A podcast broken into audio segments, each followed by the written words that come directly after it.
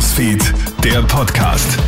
Hey, Tamara Hendrich bei dir vom Krone Hit Newsfeed. Ich melde mich mit einem kurzen Nachrichtenupdate für deinen Samstag.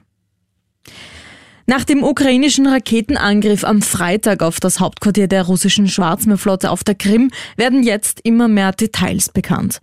Ukrainischen Angaben zufolge war während des Angriffs auch die russische Marineführung vor Ort. Es sollen auch hochrangige Marineoffiziere getötet worden sein, so die ukrainische Armee. Russland hat das noch nicht bestätigt.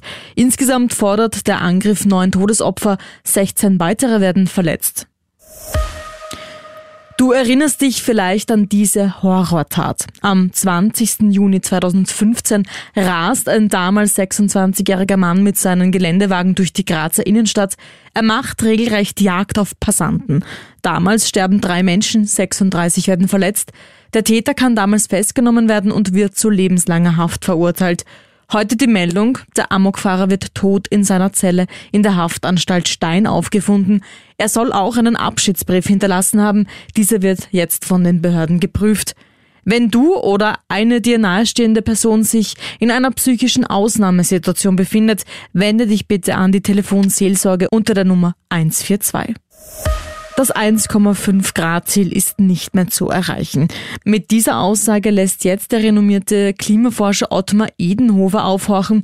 Das Ziel des Pariser Weltklimaabkommens war ja, den durchschnittlichen Anstieg der Erdtemperatur auf 1,5 Grad zu begrenzen. Edenhofer rechnet aber damit, dass wir dieses Ziel zumindest für einige Dekaden nicht einhalten können. Das hätte aber auch entsprechende Folgen.